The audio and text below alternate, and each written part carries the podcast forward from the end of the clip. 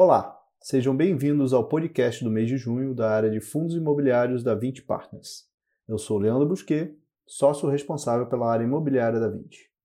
Entre os principais acontecimentos de junho, gostaríamos de destacar a reabertura de mais quatro shoppings do portfólio do VISC, que encerrou o mês com nove dos seus 13 shoppings abertos, o que equivalem a mais de 60% da receita do fundo o encerramento das negociações com a WeWork e com a Renner no Vino, que chegou ao final do mês sem nenhuma inadimplência e com a recuperação de grande parte de receitas devidas de meses anteriores. Com isso, o Vino alcançou a maior reserva de resultado acumulado não distribuído desde o seu IPO em 2019. Além disso, tivemos o início das negociações na B3 do VIF 11 e o início da alocação dos recursos captados em seu IPO. Já no VILG, além de apresentarmos mais um mês com resultados positivos do portfólio, como será explorado mais detalhes a seguir pelo Ilan, demos início à quinta emissão de cotas do fundo, será distribuída com esforços restritos através da instrução CVM número 476, razão pela qual nos encontramos em período de silêncio em relação aos termos da oferta em andamento. Durante o mês de junho, o IFIX, que é o índice de fundos imobiliários da B3, apresentou uma valorização de 5,6%, sinalizando a reação do mercado às melhores perspectivas nos campos políticos e econômicos no Brasil. Com isso, as perdas acumuladas no índice FIX foram reduzidas para menos 12,2% no ano, após ter alcançado uma desvalorização de quase 20% durante a fase mais aguda da crise do Covid-19.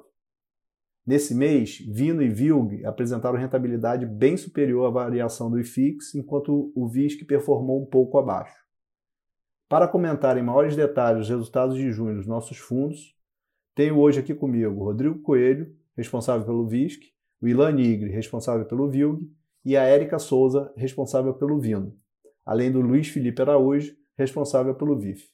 Olá, Rodrigo. Conte-nos agora como foram os resultados do VISC no mês de junho. Olá, Leandro, e a todos que nos ouvem nesse podcast. Atualmente, nove dos 13 shoppings do VISC estão abertos e representam 61% da receita imobiliária do fundo. Dos demais ativos, dois shoppings já estiveram abertos e voltaram a fechar, enquanto outros dois ainda não reabriram. Os shoppings que estão abertos estão adotando rígidos protocolos sanitários, atendendo às determinações do poder público e seguindo as recomendações dos órgãos de saúde da Abras, como, por exemplo, redução do horário de funcionamento, restrição às atividades de lazer e limitações nas operações de alimentação. Desde o início da pandemia, o foco das administradoras dos shoppings tem sido voltado para o recebimento dos boletos de condomínio. Em geral, têm sido concedidos descontos relevantes de aluguel mínimo e de fundo de promoção, mesmo para os shoppings que estão abertos, em função das restrições impostas às atividades dos shoppings e da grave situação financeira que alguns lojistas se encontram. Essa estratégia de reter os lojistas, visando evitar taxas de vacância elevadas no longo prazo, em nossa visão tem se apresentado um bom resultado, uma vez que a taxa de ocupação média do portfólio tem se mostrado resiliente até o momento. A distribuição de rendimentos no mês de junho seguiu a mesma política adotada pelo fundo no mês de maio de 2020, equivalente ao resultado da aplicação financeira da cota patrimonial do fundo pelo CDI líquido, que correspondeu a 19 centavos por cota neste mês. Vale ressaltar que esta política é válida apenas no mês de junho e será reavaliada a cada mês, a depender do impacto da crise no segmento de shoppings e no portfólio do fundo. A cota de mercado do VISC apresentou uma rentabilidade positiva de 4% em junho, somando a variação da cota e a distribuição de rendimentos no mês, muito em função das melhores perspectivas de retomada das operações de shoppings no país. A posição de caixa do fundo permanece extremamente favorável, com 367 milhões de investimentos líquidos, que inclui uma alocação tática de 64 milhões em cotas de fundos imobiliários, aproveitando o bom momento para a compra desses ativos. Como os shoppings do portfólio estiveram fechados em maio, com exceção do Iguatemi Florianópolis e do Shopping Cristal, os indicadores operacionais foram bastante impactados neste mês e acabaram perdendo seus valores de referência, uma vez que comparam um período em que os shoppings estavam em funcionamento com outro em que os shoppings estiveram fechados. Agora eu passo a palavra ao Ilan, que vai falar sobre o VILG, seus resultados e últimos acontecimentos relevantes do fundo. Obrigado, Rodrigo, e olá a todos. Os efeitos da crise do Covid-19 seguiram limitados no mês de junho para o VILG, seguindo em linha com a nossa tese sobre a resiliência do segmento de logística frente ao atual momento de mercado. O VILG possui atualmente 53% da sua receita imobiliária exposta a locatários que praticam atividades de e-commerce, 14% no setor de alimentos e bebidas e 5% no setor de materiais hospitalares. Além disso, 46% da carteira está em contratos atípicos, o que garante uma maior proteção para o fundo. O fundo conseguiu manter a receita de locação estável desde o início da pandemia e manteve a ocupação de 100% em todos os ativos desde o seu início. No mês de junho, recuperamos parte dos recebimentos atrasados referentes aos locatários do ativo Airport Tal Ayrton Senna, finalizando o mês com uma inadimplência líquida negativa de menos 2,3%, o que representa uma recuperação das receitas. Além disso, nos próximos meses, o fundo receberá outros diferimentos que foram concedidos nos meses anteriores. Ainda assim, os efeitos da pandemia demandam atenção com a possibilidade do agravamento da crise econômica que o país e o mundo passam atualmente.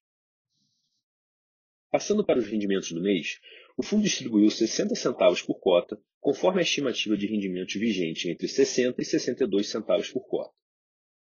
Com a recente aquisição do Extrema Business Park e a recuperação de receitas, o resultado do mês foi de 72 centavos por cota, o que gerou um resultado acumulado de cerca de 12 centavos por cota. Este resultado será utilizado para iniciar o pré-pagamento das obrigações a prazo do fundo e neutralizará os impactos de despesas financeiras como a multa de pré-pagamento e correção monetária das parcelas. A gestão pretende escalonar este pré-pagamento ao longo dos próximos meses, além de utilizar eventuais resultados extraordinários para evitar impactos na distribuição de rendimentos mensais. A cota de mercado do fundo apresentou uma rentabilidade positiva em junho de 10,5%, englobando a variação da cota e a distribuição de rendimentos. Sua rentabilidade total acumulada desde o início é de 71,9%, enquanto o IFIX representou rentabilidade total de 22,2%. O fundo também apresentava ao final de junho uma situação de liquidez favorável, com 124 milhões em aplicações financeiras, enquanto as obrigações a prazo somam cerca de 80 milhões. Em relação aos indicadores operacionais dos ativos do fundo, a receita média de aluguel do portfólio é de aproximadamente 22 reais por metro quadrado, acima da receita média de mercado nas respectivas regiões dos ativos do portfólio, que é de cerca de 19 reais por metro quadrado. A taxa de ocupação segue em 100% em todos os ativos desde o início do fundo, superior à média de mercado em suas respectivas regiões. Agora eu passo a palavra para a Érica, que vai falar sobre o Vino, seus resultados e últimos acontecimentos relevantes do fundo. Obrigada, Elan, e olá a todos. Conforme mencionado anteriormente pelo Leandro, ao longo do mês de junho encerramos as negociações com os inquilinos do Vino que ainda estavam em andamento. No caso da WeWork e da Renner, conseguimos acordos amigáveis e ambos quitaram todos os valores devidos até então. Essas e outras medidas resultaram em uma recuperação da inadimplência de 21,8%, que, aliada ao recebimento de diferimentos concedidos anteriormente, resultaram em um recebimento total de 120% da receita contratual esperada para o mês. Ainda em junho, concluímos o processo de rescisão do EBAC, que ocupava aproximadamente 1.300 metros quadrados do Lab 1404, na Vila Madalena, em São Paulo. A EBAC deverá pagar ao fundo cerca de 750 mil reais em multas rescisórias, das quais aproximadamente 50% já foram recebidas pelo fundo ao longo desse mês. Além disso, acreditamos que a alta qualidade e diferenciação do imóvel contribuirão para uma rápida recolocação no mercado.